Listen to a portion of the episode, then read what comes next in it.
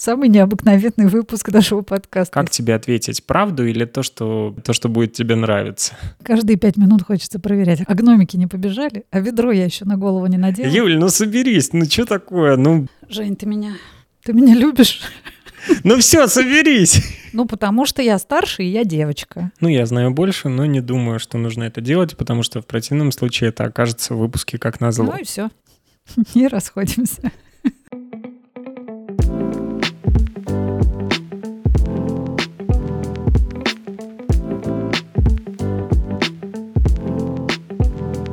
Это подкаст «Психолог в пижаме». Никто нас с тобой, Женя, не избавит от необходимости э, сказать привет. И чур, я свой первый привет уже сказала. Привет, я Юлия Юсина, это подкаст «Психолог в пижаме». Привет, я Женя Лошак, я продюсер, и это подкаст «Психолог в пижаме».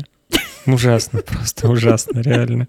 Ну, то есть, наверное, должны быть какие-то у нас заготовленные фразы для этого. Но этим и прекрасен наш подкаст, что никаких подготовительных работ.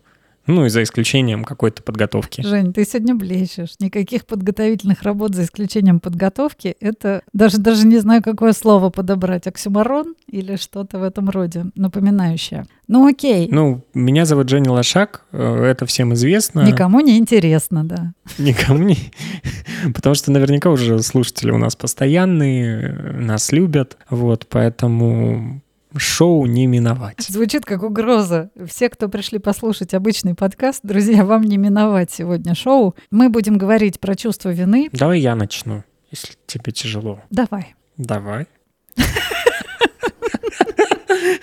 А ты не ожидал?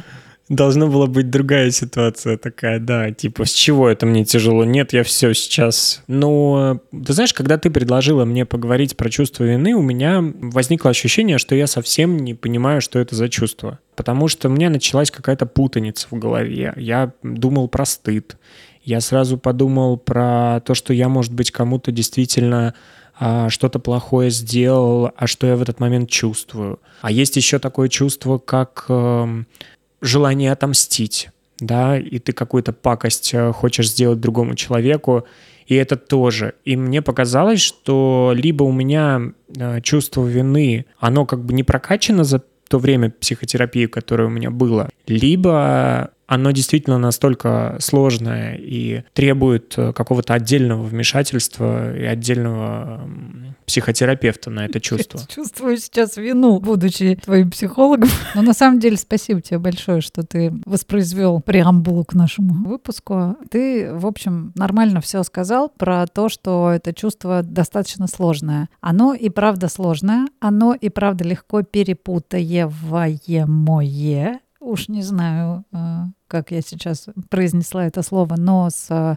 некими другими чувствами, которые немножечко похожи по, по своему переживанию. Но я бы сейчас выключила профессора, который вдруг начал вещать, и сказала бы, что я хорошо знакома с чувством вины, причем э, не в его самой здоровой форме, а скорее в таком деструктивном, довольно токсичном проявлении, что мы сегодня с тобой, наверное, тоже будем обсуждать и называть это будем иррациональной виной. Ну и к тому же, возможно, не так часто мы э, говорили о вине, как вот э, в прошедшем году, в наступившем году и еще на многие-многие года вперед, я думаю, вина будет тем чувством, которое будет часто выходить на первый план. Но так чисто теоретически я понимаю, что есть э, вина, которую ты действительно, нанеся какой-то урон или ущерб другому человеку, ты можешь испытывать это чувство вины или не испытывать чувство вины.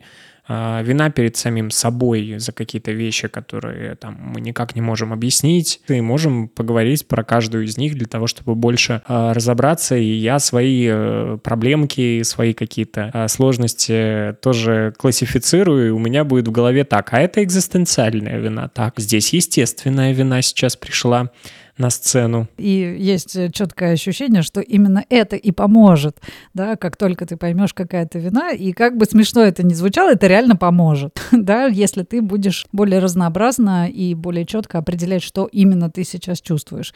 Я бы вот вошла в эту воду с э, самого-самого начала что такое вообще чувство вины. Могу я криво объяснить, что я подразумеваю под э, виной? Давай.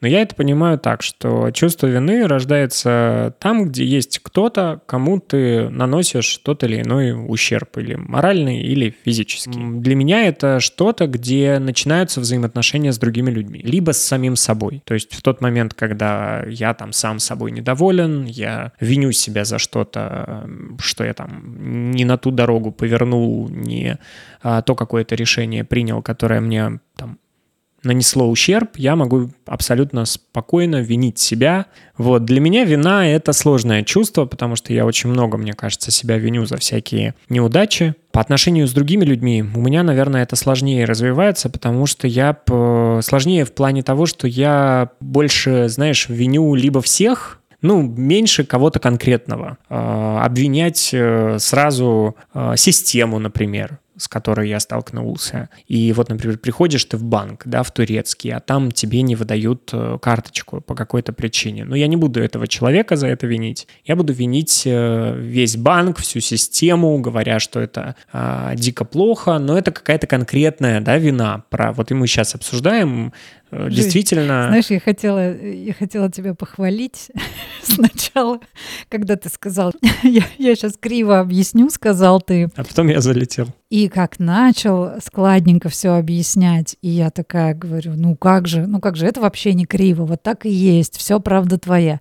Но дальше традиционно Митю унесли сандалики, в такие уже дали, и вот мы уже говорим не про чувство вины, а про обвинение, но на самом самом деле, даже из того, что ты сказал, я бы прежде всего зацепилась за бесценную мысль о том, что там, где появляется там слово вина, как-то сразу напрашивается слово отношение. Потому что вина это реально социальное чувство. Дальше ты ушел в э, историю о том, что гораздо больше ты склонен к самообвинению. И эта вина тоже, тоже имеет право на существование, но вообще это не ее классическая функция, условно говоря, то, для чего она была задумана. И это хорошее место, чтобы сказать о том, что да, вина — это часть того, что делает нас людьми. Людьми того вида, которым мы являемся, который не выживает без э, других. И это наш наша необходимость. Это наша данность, от нее никуда не деться. В наших настройках собственных, глубоких записана вот эта необходимость быть принятым другими людьми, нравиться другим людям, да, принадлежать какой-то группе, не быть из нее изгнанным. Еще и потому, что когда мы этого добиваемся, то по субъективным ощущениям мы более счастливы, наш мир э, как-то лучше выглядит для нас.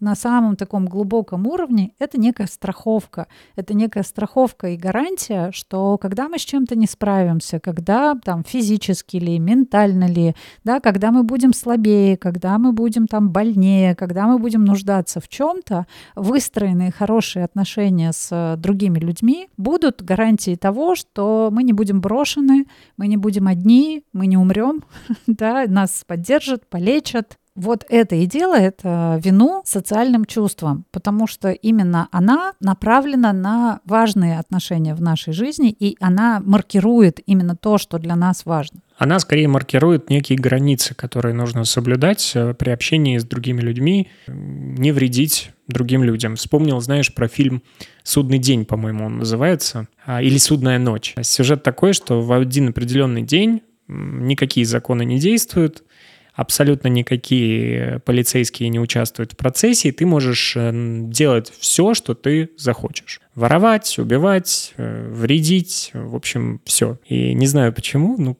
когда ты говорила про то, что э, там, где начинаются другие люди, и может возникнуть некая вина. На самом деле очень в тему, потому что в момент, когда мы вдруг э, начинаем испытывать по отношению к чувству вины единственное желание от, от нее избавиться, ну, потому что в проживании это действительно не самая приятная эмоция, как бы хорошо было, если бы вот не было необходимости чувствовать вину. Ты сейчас описываешь ровно то, а как бы выглядел мир, как бы выглядела вообще история человечества, если бы в нем не существовало испытала чувство вины. Вот так бы и выглядело. Но только, я думаю, снять фильм об этом было бы некому, потому что бы мы вымерли гораздо раньше, если бы у нас не было чувства вины, да, то есть не было бы способности договариваться, не было бы возможности осознавать, что ты причиняешь другому боль, вред, ты не исправляешь эту ситуацию, ты не налаживаешь отношения, не компенсируешь какой-то ущерб, и, собственно, все. И все люди вокруг вот именно такие. Они не чувствуют, они не знают, когда они делают плохо кому-то другому. Другие этого тоже не знают. Ну, в общем, тут как раз и рисуется картина апокалипсиса, что вполне позволяет нам оправдать вину как чувство необходимое и чувство социальное. Например, злость, радость, грусть, страх — это не социальные чувства. Да, когда мы говорим про вину, про стыд и прочие чувства, эти чувства, они социальные, они регулируют э, тем или иным образом наши взаимоотношения в социуме. Как всякая социальная эмоция, вина подталкивает к определенному действию.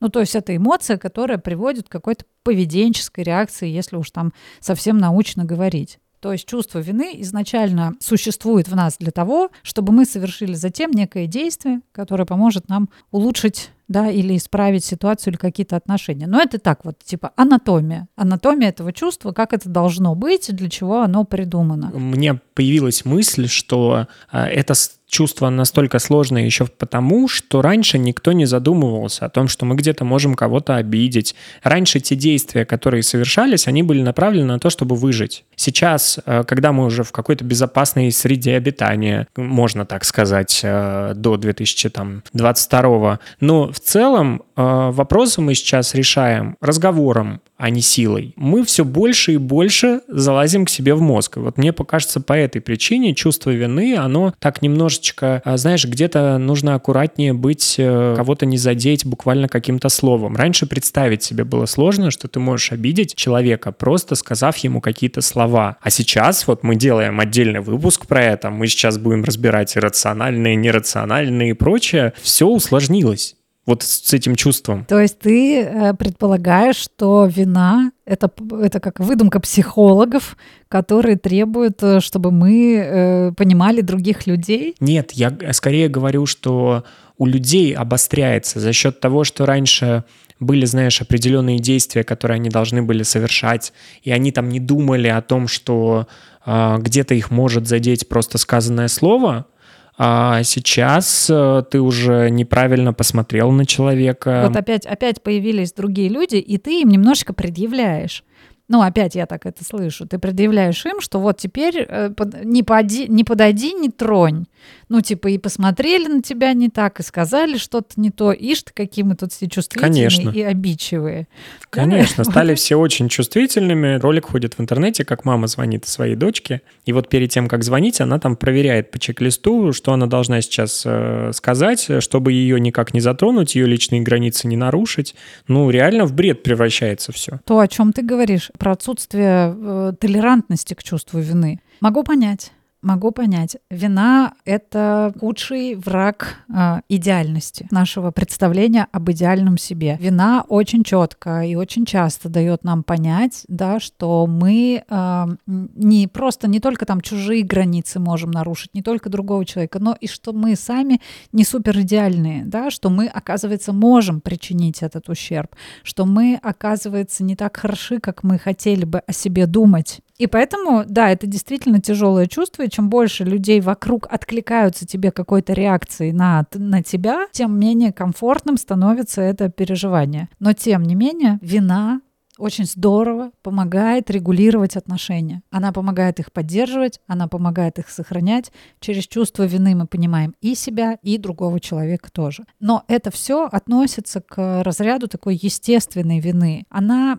еще и называется это естественной, потому что нет ничего непоправимого да, в том, что мы можем причинять ущерб какой-то другому человеку. И поэтому очень естественно в этом. Мы не обязаны знать, заранее предвидеть, да, все границы другого человека, все, что может его там задеть, обидеть и так далее.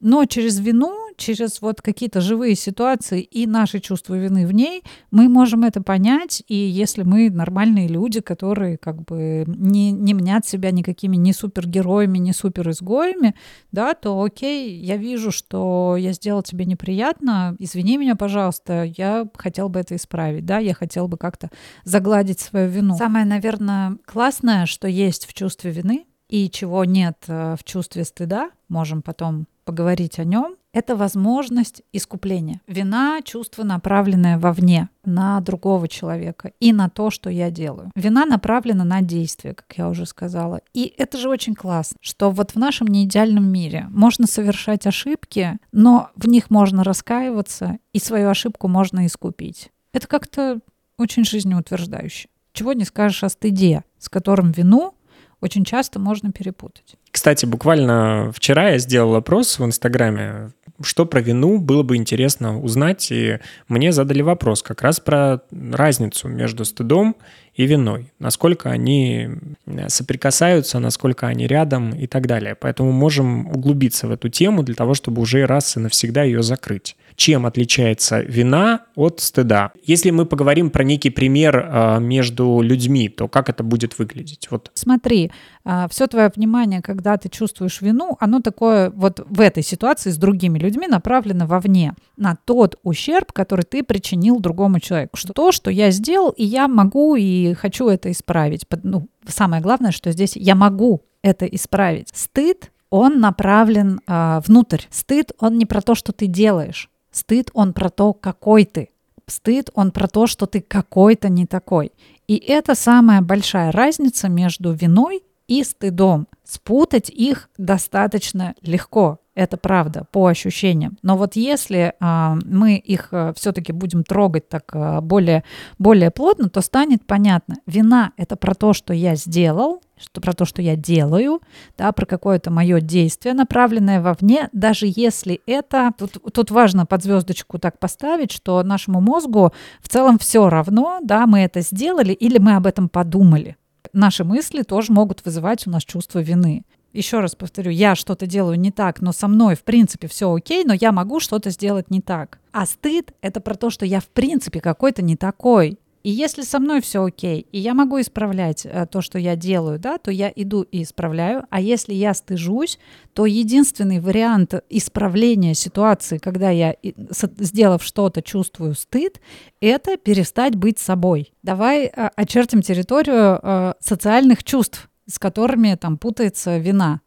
А, это стыд и унижение, например, да, это вот э, соци- социальные эмоции, у них даже есть, знаешь, такое специальное название, эмоции социальной неуверенности они называются. Что можно здесь э, привести в качестве примера? Ну, пусть это будет муж, который изменил э, своей жене, и жена каким-то образом об этом узнает. И она э, о своем новом знании мужу своему сообщает. А, чувство вины в этой ситуации, в принципе, довольно адекватным будет чувством, которое совершенно не обязательно отменит твое действие, но позволит тебе что-то делать в этих отношениях. Например, признать, что то, что ты сделал, это действительно не очень хорошо с точки зрения ваших отношений. Что то, что ты сделал, а, причиняет совершенно конкретный ущерб, который ты прямо сейчас наблюдаешь перед собой, и тот ущерб, а, который будет нанесен из-за этого вашим отношениям. За это можно извиниться именно за то, что ты сделал и причинил этим самым такой ущерб. Я не могу подсказать, э, надо ли потом идти спасать свой брак или что-то еще. Все зависит от того, что, ну, как бы, что тебе самому нужно, да, в этих отношениях. Ты либо, ну, как бы предлагаешь какой-то вариант искупления, исправление этой ошибки и как-то на будущее о чем-то договариваешься. Это тоже вариант, да, исправления своей ошибки, что да, я осознаю, я вижу, мне неудобно, мне очень плохо от того, что я там причинил тебе тоже боль. Попробуем вот так, да, что я могу сделать? Я могу сделать вот это, это и это.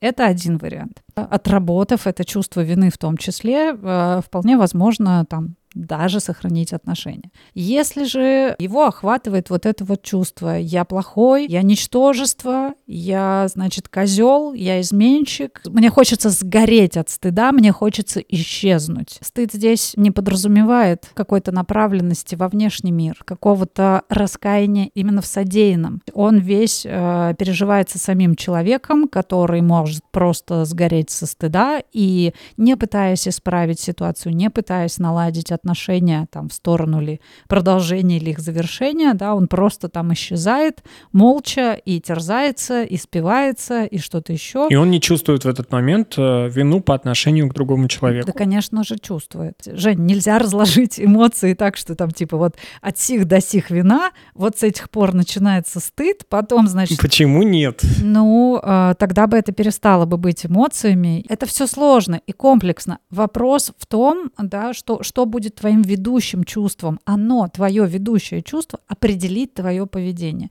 Еще раз повторю, да, социальное значит в отношениях с другими людьми. Социальное значит толкающее на какую-то поведенческую реакцию. Стыд просто более бесперспективное в этом смысле чувство. Если ты во все отношения, что бы ты ни сделал, заходишь с чувством, что ты это делаешь, потому что, ну, как бы ты просто какой-то не такой, то это скорее такая деструкция когда-нибудь мы поговорим о стыде, и станет понятно, что у стыда тоже есть э, социальная функция, которая, да, помогает нам в своей какой-то конструктивной части, ну, вообще тоже быть в социуме, да, и не делать, и не нарушать каких-то общепринятых норм. Связка вина и стыд — это очень интересная история, очень сильно для меня еще связанная с тем, что мы, знаешь, там впитываем с молоком матери. Человеку, там, выросшему на наших территориях, вот так ментально привычнее чувствовать стыд вообще вот стыжение — это часть нашего воспитания. Как тебе не стыдно, фу, какой ты там и так далее. В других каких-то странах э, больше, например, да, там таким национальным чувством является вина. И там мы не обсуждаем твою какую-то ущербность. Там мы всегда говорим, ты человек, и ты вот поступил сейчас плохо, исправь это, пожалуйста. Ты можешь, ты, ты нормальный человек, ты можешь это исправить. Стыд тебе говорит, нет, ты ничего не исправишь, ты конченый. Как бы ты просто сказала про западный мир, у которого есть э, шанс э, искупать свою вину. Но если мы говорим о каких-то конкретных э, деяниях, связанных с публичными людьми, то там нет шансов на искупление. Тебя замочат свои же коллеги, друзья и, и родственники, как выяснилось что семья тоже отворачивается в этой ситуации. Но это... Это, это больше простыжение, да. Да, канц, канцелинг такой, да, типа все, ты уже не исправишься, ты просто чмо сам по себе. Ну окей, согласна, согласна, что, но и, и вот здесь тогда тебе эмоционально и проще прочувствовать, что происходит, когда стыд, и что происходит, если все-таки в дело вступает э, естественная какая-то нормальная вина? Да? И это главное. Она дает возможность искупления. Ну, еще одна такая перепутывающаяся эмоция — это унижение. Унижение, оно тоже направлено на внешний мир, да, но на, на внешний мир вражеский. То есть, условно говоря, когда э, жена говорит, вот, э, вскрылось тут такое, то муж может испытать унижение. Но унижение не по поводу того, что он сделал, а по поводу того, что его раскрыли. Это стало вот о нем известно, и а, он испытывает вот это самое унижение, что теперь все узнают о том, что он совершил и так далее. И это такая, и, и реакция унижения — это защитная реакция. Если я чувствую себя униженным, да, то я в ответ хочу отомстить за это. И тогда я скажу ей... Ты что, следила за мной? Да, ты следила за мной. Всякие начнутся да, нападки. Да, ты сама виновата, да ты себя в зеркало видела, да, там и так далее. Вот что будет, э, что я тогда начну вообще обвинять другого человека, вот испытав вот это самое... В, в отношениях виноваты оба, и начнутся... Ну, кстати, вполне себе версия. Вполне себе такая твердая история, которую часто, мне кажется, все практикуют. Но вот сейчас даже, кстати, стало понятно, что многие используют э, и одну, и вторую, и третью. Вот я сейчас э, вспоминаю про своих друзей, которые решают конфликты абсолютно по-разному э, в отношениях или как бы в рабочих даже в каких-то процессах. Вот все используют вот эти три сценария даже про сотрудников взять, э, вот ты скажешь там кому-то, что ну плохо, нужно переделать, один человек. обидится. Ну, обидится это значит будет унижен, что он плохо сделал. Э, а, нет, подожди, он а, обидится, естественно, он тебе ничего не скажет. Либо он обидится, но начнет на тебя нападать, говоря, что ты не прав, я все сделал правильно. И третий вариант, он скажет, давай сделаем по-другому, ну и какое-то конструктивное решение. По сути, это используется во всех сферах жизни. Да, и э, в, в этом смысле, э, когда ты сейчас сам привел этот пример, э, ты гораздо лучше тоже можешь почувствовать, что вина помогает отношения строить, а стыд и унижение нет. Его никуда не деть, мы уже поняли, да, это важно, важная составляющая в наших отношениях с другими людьми. Но а, беда возникает, э, когда нет толерантности к этому чувству, переносимости этого чувства. Все, что можно здесь сделать, это потихонечку учиться не избегать вины, да, не сопротивляться, а просто реагировать э, там адекватным образом. То есть вина — это некий компромисс, то есть там есть, может присутствовать компромиссная часть по решению. Ну, скорее вот все, что мы говорим сейчас, там в, в этой части, да, когда мы обсуждаем, это история про то, что вина может быть очень нормальным, может быть очень естественным чувством, просто потому что практически невозможно да, там, прожить свою жизнь э, и не причинить никому ни вреда, ни ущерба, никакого зла. Это, ну, это невозможно. Поэтому вина в этом смысле хороший регулятор и очень может быть естественный, адекватный. Ну и большую часть людей э, в большинстве своем, конечно, беспокоит э, вина не естественная, да, а вот иррациональная. А, иррациональное в самом названии заложено, да, уже его суть. Реальной никакой основы нет, да, мы никому ничего вроде бы объективно плохого не делали, но мы будем чувствовать вину. Когда она иррациональная, она не то чтобы становится плохой, но она гораздо более деструктивная становится. И насколько она вообще может там рушить жизнь человека. В этом смысле там Блиц э, из пяти вопросов может немножечко помочь понять, ну вот насколько, насколько именно ты да, подвержен а, вот этой проблеме иррациональной вины. Готов? Раз, два, три, елочка, гори. Давай. Вы чувствуете вину почти постоянно? Нет. Я да. Вам кажется, что вся ответственность за что-то лежит только на вас? Да. Да, тоже да. Вы постоянно чувствуете вину в какой-то из сфер вашей жизни. Например, это может быть материнство, к тебе не имеющее отношения, но для людей будет понятно. Или при общении с а, каким-то человеком, да, постоянно есть чувство вины. Но у меня есть а, такие люди. По ощущениям, да. Да, да, да, да. Например, там я там общаюсь с мамой и все время чувствую себя виноватой. Или там я общаюсь с этим другом и почему-то постоянно чувствую себя виноватым перед ним в чем-то, хотя, ну, как бы, как, как бы, как бы нет. Ну, думаю, что да, да, да, есть, конечно. Это может быть не, ну, там связано с родственниками, да, все, друзья. А, вы не можете слышать о том, что у кого-то что-то плохо без чувства вины и попыток немедленно помочь ему. Нет. Это, это моя темка на стадии, что... У тебя, да? Да, первая реакция всегда кидаться помогать, просто я ее очень хорошо сдерживаю. Поэтому я тебе никогда ни в чем не помогаю, Жень. Даже когда тебе очень плохо. Ну почему? Ты откликаешься? Ну, откликаюсь, да. Но я регу... Ну так себе, конечно, отклики твои, но все-таки что-то есть. Регулярно. Ну, я, я, да, борюсь. Борюсь с этим в себе и стараюсь не кидаться спасать э, любого человека, которому э, плохо, даже если я здесь совершенно ни при чем. А, вы помогаете другим людям или животным, в скобочках, гораздо больше, чем вам по силам. А, ну, сейчас я нет, а вообще так э, это было, да. Это было, это было супер да. Ну, у меня, наверное, тоже было да. Сейчас я довольно закрытый человек, и нет. Сейчас нет. Окей, ну вот э, кто, кто, кто может к этому присоединиться, вот эти маркеры да, того, что иррациональная вина э, преобладает над естественной, э, в общем, можно, можно немножечко слечиться. Вот. То есть если больше да, то, скорее всего, присутствует рациональная вина. Да, потому что описанные здесь э, примеры это история иррациональной вины. Есть еще один признак вины естественной или там конструктивной или деструктивной. Вина, она должна быть ограничена во времени и сообразна ситуации. Я наступила тебе на ногу, я за это извинилась, ты сказал, окей, ничего страшного, там типа все в порядке, и все, вина в этом месте, ну, через какое-то очень непродолжительное время должна утихнуть. Она была естественной реакцией в этой ситуации, да, и э, там Все, если я тебе наступила на ногу, извинилась, и ты меня извинил, а я спустя год все еще чувствую себя виноватой за то, что я там наступила тебе на ногу. Вот эта вина будет иррациональной. Или, например, мне звонит моя мама и говорит о том, что ей там очень грустно, ей очень одиноко, и все ее бросили, а я там живу в другом городе, потому что такая моя жизнь. Да, прямо сейчас там с мамой ничего не происходит, просто вот есть э, там, ну, то есть она не попала в больницу, ничего, она просто вот там все меня бросили, на кого же вы меня покинули, все, я вот тут совсем одна и так далее и тому подобное. И можно реально начинать испытывать чувство вины вот за то, что маме так плохо, и видеть причину в том, что ты живешь своей жизнью. И а, вот эту начинать копить вот такую вот вину за то, как ты живешь, что ты делаешь. Хотя в этой ситуации, ну, как бы ты не можешь отвечать за то, как себя чувствует мама в этой ситуации. Да, мама живет свою жизнь, мама сама решает, что ей делать в этой жизни.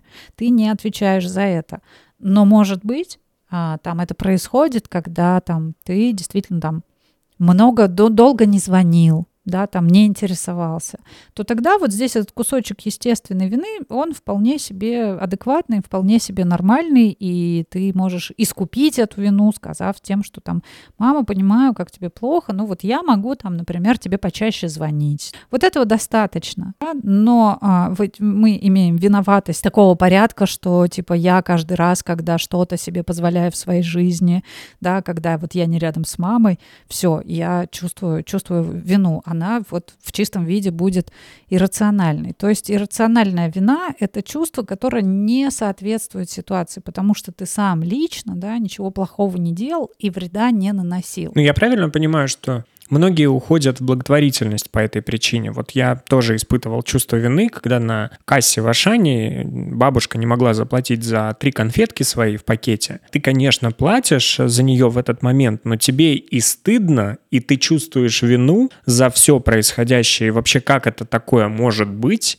И, конечно, потом тебе плохо, ты думаешь о том, а как она там придет домой, а что завтра она будет есть. Мне кажется, вот это чувство, оно как раз и побуждает людей на то, чтобы надо, надо что-то что-то решать. Так рождаются какие-то благотворители, которые кормят э, у вокзалов э, пожилых, там, ну и про все остальные темы в том числе. То есть если у вас условно есть э, какие-то замашки на помощь другим людям глобально или адресно. С одной стороны, это действительно иррациональная вина, с другой стороны, она... Ну, вот вопрос, насколько ты действительно считаешь себя виноватым в происходящем, чувствуешь это как свою вину. Это может быть один из видов там иррациональной вины, а это может быть еще такая вот та, та, та самая, там одна, один из видов э, экзистен... Фу, блядь. Фу, блядь, это на майке мы тоже сделаем такую надпись, э, поэтому заказывайте 8 800 999. Короче, это может быть одним из проявлений экзистенциальной вины экзистенциальная вина тоже отчасти иррациональна. Сейчас можем запутаться, да. Вопрос а, в том, что реально ли я себя чувствую виноватым каждый раз, проходя мимо каждого там а, нищего, мимо а, хромой собачки, мимо а, пьяного человека, который лежит, мимо ребенка, который там страдает. И я это ощущаю как свою вину, как свою необходимость немедленно что-то исправлять и делать. И, в принципе, все, всю свою жизнь строю вокруг вот этого ощущения своей виноватости. Еще более иррациональным это будет, если я считаю, что я виноват в том, что мне сейчас хорошо, а другому человеку плохо. Хотя я ничего, ну, как бы для этого не делал и повлиять на это не могу. Что как будто бы, да, я своим хорошо отобрал его шанс на хорошо, что как будто в мире вот есть большой дефицит этого – да, и мое счастье возможно только за счет несчастья другого человека. Мои деньги большие, возможно, только потому, что у кого-то их теперь не будет. Меня не отпускает вина за то, что я живу лучше, чем кто-то, да, за то, что у меня есть там успех, у меня есть деньги, или там у меня есть квартира, а у кого-то ее нет. Это, конечно же, вина абсолютно иррациональная, но вот в основе ее лежит такая искаженная идея о том, что, ну, искаженная идея о дефицитарности такой, о том, что это действительно вот у одного может быть только за счет другого, потому что всего очень мало. Но а, чтобы э, сказать что-то о благотворителях, с одной стороны, это иррационально, но с другой стороны, это ведь говорит очень что-то важное о тебе, очень что-то важное о твоих ценностях, что-то о твоей чувствительности к несовершенству этого мира да, к желанию, чтобы мир был лучше, чтобы в мире было больше чего-то светлого и доброго и поменьше там каких-то несчастий, ну, вряд ли можно сказать, что это что-то плохое, да, несмотря на то, что это довольно иррационально. Ну да, это больше про чувство сострадания, про эмпатию. Да, и вина в этом смысле как бы маркер твоих каких-то ценностей, да, маркер того, каким бы ты хотел видеть и себя, и этот мир, и явно в нем должно быть поменьше страданий. А тяжесть и э, такие какие-то уже дисфункции большие начинаются, когда ты реально принимаешь на себя за это ответственность. И знаешь, такие вот есть люди, которые реально как будто вот прям весь мир у себя на плечах держат, такие атланты, и отвечают прям за все, что происходит. Да? И поэтому, когда в мире случается что-то ужасное, да, эти люди э, тем или иным способом начинают чувствовать свою, свою вину за это. Как раз стыд очень часто идет в связке с э, иррациональным чувством вины. Но вообще вот про один из видов такой вины я сказала, да, это вот э, такая вина э, из идеи дефицитарности. Выделяют пять пять типов, и к ним относятся э, так называемая вина выжившего. Ну, это когда падает самолет, ты видишь, читаешь это в новостях. Я думаю, что же вина выжившего возникает в тот момент, когда ты условно покупал э, на этот рейс э, билет, ты по какой-то причине случайно не полетел, и э, самолет разбился. И тогда человек может испытывать это чувство вины. Правильно ли я себе понимаю? Ну, почти да. Да, вина выжившего — это все-таки более она свойственна людям, которые действительно пережили а, какие-то травматические, драматические события, да, или были а, свидетелями таких событий. Ну вот э, отчасти то, что ты говоришь, да, это пример. Если я покупала там билет на этот самолет, и этот самолет разбился, а я на нем по каким-то причинам не полетела, то да, да, это будет вот вина выжившего. А, тут же такие же примеры, что если, например, там со мной жестоко обращались в детстве, то теперь, когда я вижу, да, что другие там родители каким-то образом такой же, также там а, применяют там физическое насилие к, дет, к детям, я чувствую а, виноватость, да, за то, что я это пережил, да, и каким-то иррациональным образом являюсь э, причиной того, что э, страдает сейчас другой. У вины выжившего в основе действительно лежит э, чувство эмпатии, да, наша способность вот э, быть эмпатичным, когда мы переживаем э, боль других людей, но винить за нее начинаем себя. Вина, которая может быть иррациональной и иррациональной, фактически два одинаковых слова сказала, но ничего страшного, это вина из-за причиненного кому-то ущерба. Потому что мы действительно, если сделали что-то плохое, то тогда нормально здесь чувствовать э, вину. И мы можем даже извиниться. И мы можем даже как бы искренне предложить как-то ситуацию исправить, но на нее человек может нас не извинить. Человек может нас не простить. Или мы можем просто не успеть что-то исправить, потому что человек э, покидает этот мир, да, там умирает. И у нас уже нет никакой возможности это исправить. И не имея этой возможности, или сделав все возможное, но не, ну, как бы человек там делает свой выбор, я буду продолжать мучиться вот уже чувством иррациональной вины хотя как бы все, ситуация уже закончилась, и все, что я мог сделать, я в ней сделал. Когда мы говорили про пример э, с мамой, э, которая, которая звонит и рассказывает о том, как ей плохо и одиноко, и как ужасна ее жизнь, да, когда ты там живешь где-то далеко или просто хотя бы отдельно, это скорее такая сепарационная вина, она возникает в процессе нашей жизни в семье и отделения от семьи или в каких-то очень-очень долгих отношениях. Причина этого чувства Наша вот очень-очень такая естественная потребность в автономности, в автономии такой, в, в отдельности. И из-за этой вины когда мы там чувствуем себя виноватыми за то, что отделились от своих родителей, да, или за то, что там закончили какие-то отношения и вышли из этих отношений с партнером, то а, не перенося это чувство вот этой вины, мы очень часто приносим в жертву свою собственную жизнь, свои собственные интересы, мы, ну, как бы не становимся автономными, мы становимся не свободными, а раз за разом возвращаемся к тем, перед кем вину эту чувствуем, и продолжаем, да, вот оставаться в ущерб собственным интересам, тут даже не, не обсуждается вот это. Еще один тип этой вины, такой рациональной, это вина нелояльности. Она получается так достаточно похожа на сепарационную вину. Она касается обычно так членов одной группы. Чувство вины перед семьей, перед друзьями или перед какой-то другой там социальной своей группой за то, что у тебя есть свои какие-то ценности, свое какое-то мнение, которое не совпадает с целями, да, там, с ценностями вот этой твоей семьи или, или группы. И тогда твое чувство вины будет в том, что ты вот этой группе не лоялен, что ты как будто вот отделяешься от нее тем, что просто у тебя есть э, свое какое-то мнение и свои какие-то истории. Это такой мощный рычаг давления в сектах, в, во всяких культах и все прочее. Я бы вообще всегда говорила о том, что вина, она возникает не потому, что, ну, говорю, что ты какой-то не такой, а потому что это очень естественное последствие нашей очень ведущей такой потребности быть принятыми. Иррациональная вина, чем, чем она сильнее, тем она ярче вот эту твою потребность подсвечивает. Тем, значит, сильнее и неудовлетвореннее моя эта потребность, и я там не знаю, как ее удовлетворить. Вот если говорить про вину выжившего, нам задают вопрос очень хороший. Кстати, вы тоже можете подписываться на нас в Инстаграме, подписываться на наш подкаст, и мы иногда делаем опросы для того, чтобы вы могли напрямую задать нам вопросы, и мы их озвучили здесь. Вина выжившего интересна в свете войны и землетрясения. Как проживать?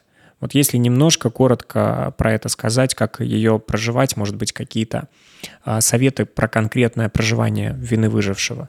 Первое, вообще с любым чувством, да, это его в себе почувствовать. Это его в себе осознать, развернуться в его сторону. Что касается чувства вины, может помочь углубиться и посмотреть, почему я это сейчас чувствую, на что именно я сейчас так реагирую, то есть какое такое провоцирующее есть событие, да, которая запускает во мне это чувство. Какие мысли у тебя появляются вследствие этого события и вот этого чувства, да, что я такое начинаю думать, в чем таком я себя начинаю обвинять. Здорово понимать, как телесно, да, через тебя это проходит история, и задать себе вопрос, что тебе такое, да, хочется сделать. Когда у тебя вот есть такое событие, такая телесная реакция, такие мысли, какое твое побуждение к действию. Когда мы прислушиваемся к тому, что в чем таком мы себя обвиняем, это очень важный момент подкрепить это какими-то фактами. Фактами, которые покажут, насколько ты реально мог повлиять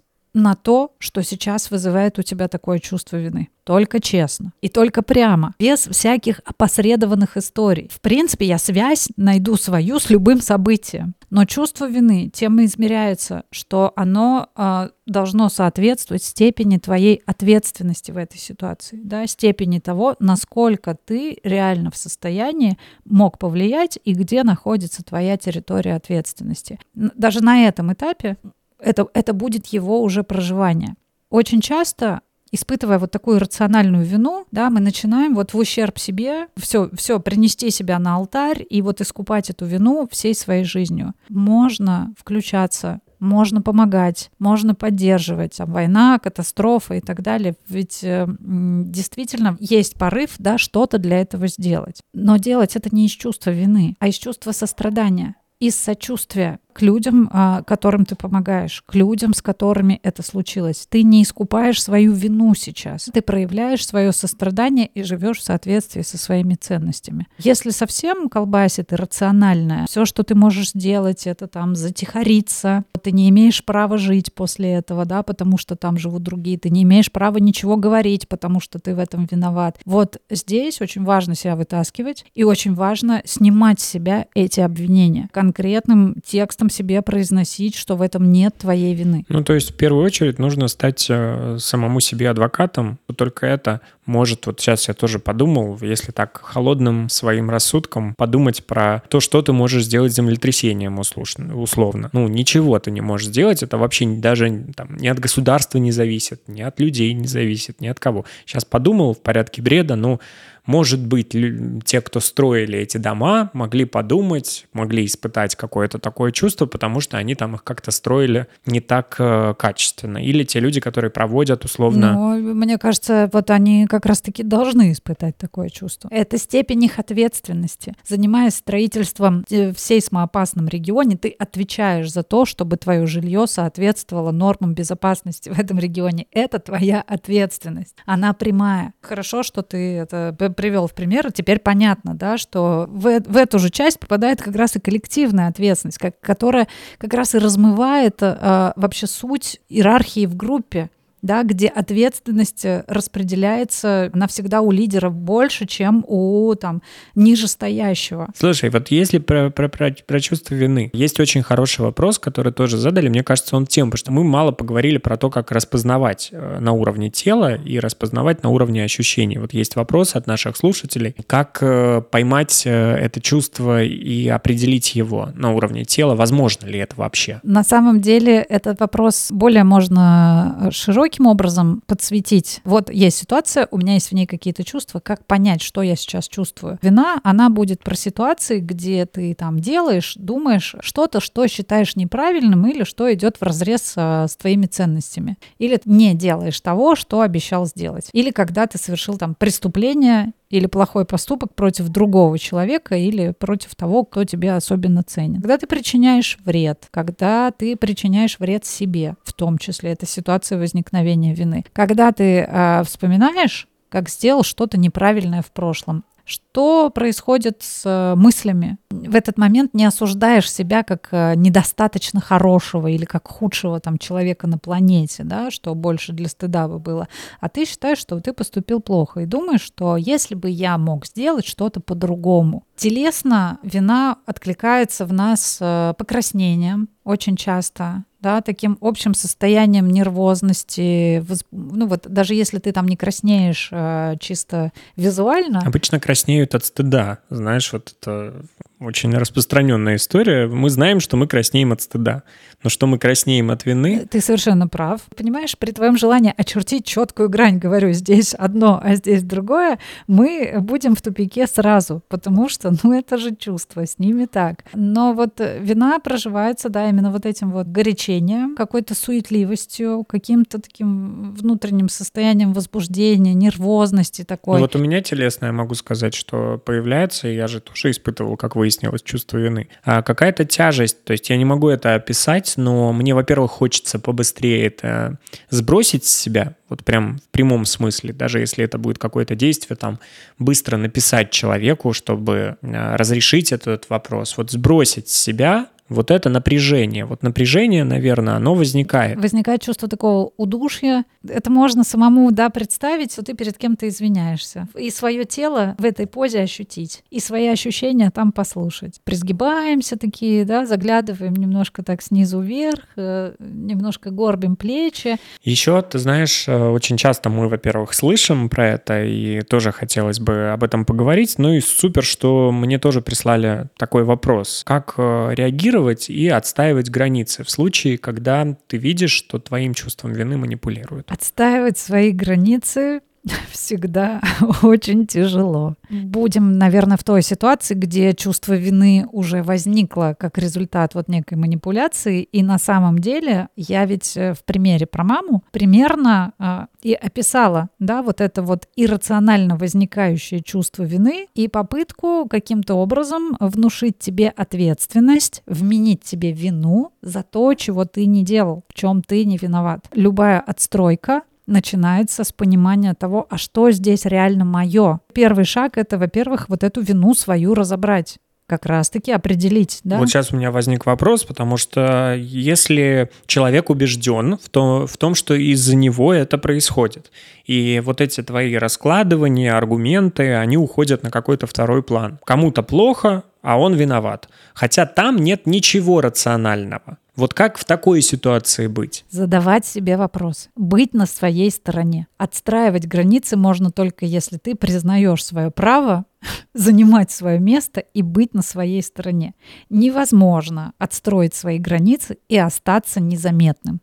Невозможно занять свое место и не вызвать у этого никаких чувств в связи с этим ни у кого. Это несовместимые вещи. И поэтому здесь вопрос только в том, я хочу по-прежнему всем нравиться, и не отсвечивать, или я хочу позаботиться о себе и быть к себе прежде всего справедливым и с собой быть честным. Ты сам говоришь, ну вот смотришь на ситуацию, ну там рационально ты реально ни в чем не виноват. Тогда будь к себе доверчив. Поверь в то, что если ты видишь и осознаешь, что ты здесь не виноват, что не причинял ты, не являлся ты причиной этого ущерба никаким боком. В этом смысле примеры с родителями, они всегда самые яркие, потому что именно эту вину ча- часто да, чувствуют э, взрослые дети за то, что они позволяют себе быть отдельными от родителей.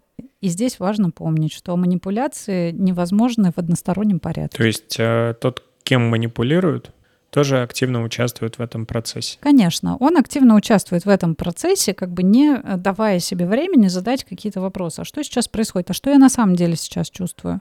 А как мне это ощущать? Насколько я чувствую так, как вот он сейчас говорит? И проверить себя на какие-то факты. А дальше, ну, мягко или жестко, но все-таки границу эту ставить и говорить, нет, это не так. Здесь нет моей вины. И приводить свои замечательные факты, если это требуется. Ну, тогда это точно не понравится тому, кто манипулирует чувством вины. Это абсол- абсолютный факт, и к этому нужно быть готовыми. Вот. Но вообще откуда берется такая склонность к тому, чтобы постоянно и во всем чувствовать себя виноватым? Тут без сюрпризов. Жень, догадываешься? Социальный мир, в котором мы живем. Угу. А какой наш первый социальный мир, в котором мы начинаем жить? Наши родители. Все верно. Истоки а, постоянного вот этого гнетущего своего ощущения и святой веры в то, что ты действительно виноват во всем, что происходит вокруг, и в том, как чувствуют себя другие люди, они всегда там. Ты оживилась прям, как оживилась-то. Твоя любимая, любимая тема психологов. Может быть, среди слушателей нашего подкаста есть люди, которые так же, как и я, разделяют любовь э, к этому периоду нашей жизни. К нашей теме это имеет непосредственное отношение, да, потому что зерна к тому, что ты будешь гораздо чаще испытывать вот эту гнетущую такую рациональную вину, они действительно закладываются там и, например, э, сильно могут влиять на вот такую постоянную виноватость, постоянное обвинение ребенка в в том, а, что он не контролирует и контролировать не может. Там маленького ребенка могут постоянно ругать за то, что он там писается, да, а ну, он не может это контролировать. Это происходит, потому что, ну, как бы все маленькие дети это делают. Если в, в детстве, вот в этот период, э, там часто были обвинения в том, а, чего ты не делал, да, а сделал кто-то другой. Ты что-то вспомнил про братьев и сестер? Нет, ну мы часто друг на друга сваливали что-то, конечно, это активный способ манипулировать родителями. При этом еще как бы ты, когда говоришь, что нет, я не виноват, я этого не делал, тебя еще до кучи обвинят в том, что ты врешь. Самая губительная, наверное, еще история в том, когда там детей обвиняют в том, что они вызывают какие-то чувства у других людей. Посмотри, до чего ты маму довел, или мама там придет уставшая, переработавшая и прочее, сливать это будет на ребенка, да, и говорить, что причина в том, что вот того, что она себя так плохо чувствует, это, это вот, вот ребенок. На самом деле из этого растет э, самые опасные, вот самая опасная штука, вот это самый victim blaming. Ты сама виновата, ты его спровоцировала да, это ты вызвала такие чувства, ты тут не так оделась, э, ты не так ходила, не так себя вела, да, это ты виновата в том, что э, другой человек вот совершает какую-то дрянь. Постоянное чувство вины сопровождает э, тех, кто вырос в каких-то... Се... Жень, что происходит? Не, я просто засмеялся, что как только, мы, как только ты начинаешь говорить про родительство, про маму, я тут сразу как бы замыкаюсь, закрываюсь, э, замолкаю, э, чтобы не сказать ничего, лишь бы ничего не ляпнуть вообще абсолютно, как будто меня нет, я в домике. Я просто сейчас сам сижу и анализирую, блядь, Женя, но ты же можешь многое сказать, у тебя столько всего интересного, а ты сидишь и думаешь, господи, хоть бы тебе никого не обидеть, никого не задеть, никого, чтобы не чувствовать потом, между прочим, а, вину. Это не может не откликаться, это откликается всегда. Даже у меня есть история, в которой, например, так бывает, что мы растем в семье, да, где находится или, или условия тяжелые, или кто-то в плохом состоянии, болен, депрессивен и так далее. Вот в этом смысле там у меня очень показательная история. У меня папа очень долго болел, все это пришлось и на мое детство в том числе, а мама была в, ну, постоянно в состоянии такой э, субдепрессии. Вот эта тема взять все эти беды на себя и обвинять себя. Если бы не я, маме было бы легче. А если бы не я, то вот этого бы не случилось. Такой способ. Я возвращаю себе контроль через это, да, ну как бы над ситуацией, что я как-то это объясняю. Но в целом а, дети, дети берут все беды вообще семейные, дети всегда берут на себя. У них нет другого выбора. Все это впитывать и все принимать. Естественно, там, где домашнее насилие, пренебрежение какими-то нуждами ребенка, это будет ну, такой самый мощный фактор развития постоянного чувства вины. Хроническое насилие невозможно а, без чувства вины у жертвы. Жертва постепенно всегда начинает верить в то, что она виновата, в том, что это действительно ее вина.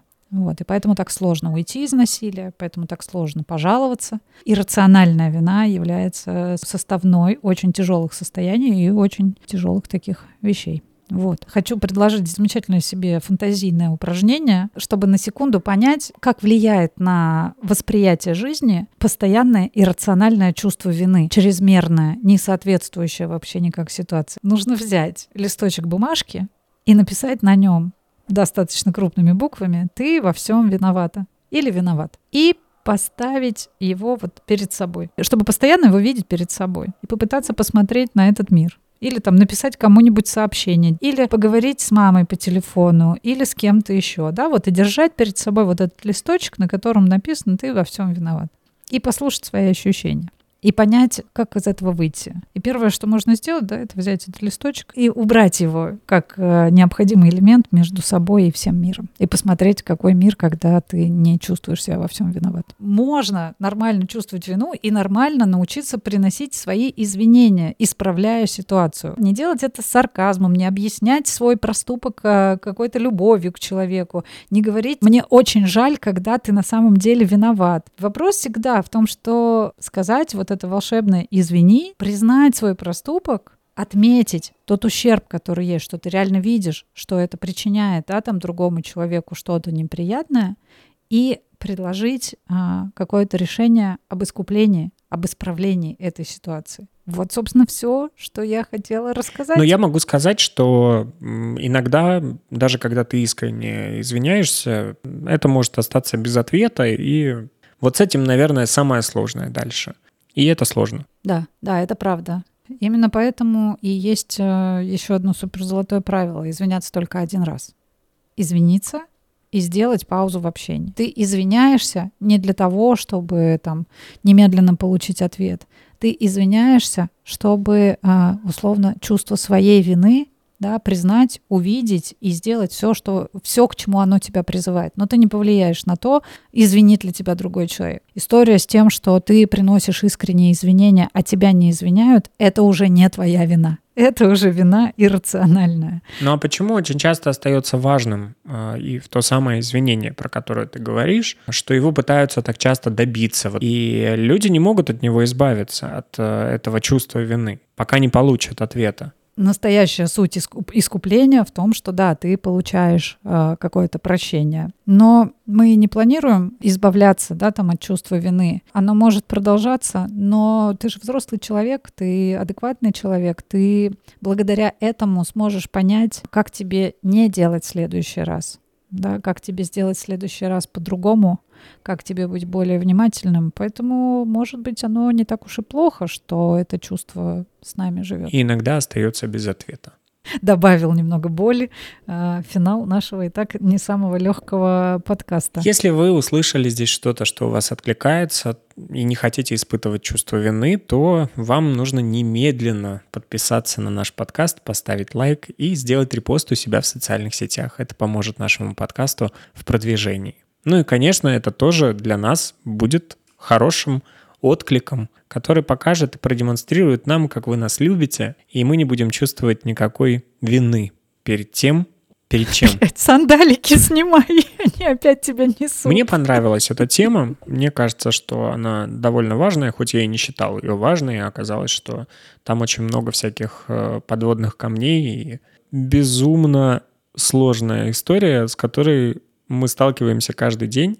И, может быть, буду чуточку внимательнее к этому чувству относиться. Это супер. Было бы неплохо, да, быть к нему более внимательной и мне в своей жизни. Ну, а все остальные, кто нас слушает, э, не знаю, что заберут сегодня с собой. Но можете, кстати, написать нам, что вы можете забрать с собой сегодня из этого подкаста. Да, пока-пока. Всем пока, и мы услышимся в следующем выпуске.